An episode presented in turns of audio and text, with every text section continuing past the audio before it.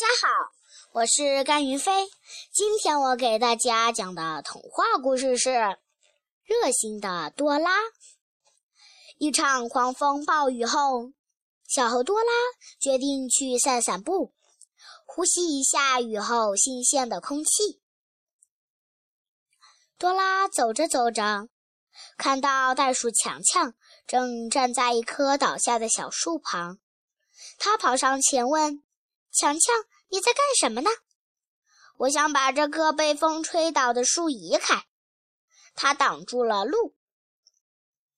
强强拱了拱手说：“可是我的力气不够，搬不动。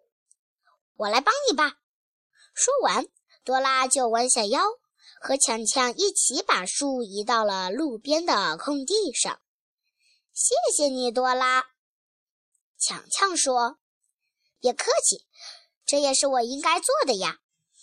多拉说完，就告别了强强，往家的方向走去。不一会儿，多拉看到邮递员小骆驼拖着两个大邮包迎面走来。嘿，小骆驼，你是去送包裹的吗？多拉向小骆驼打招呼。是呀。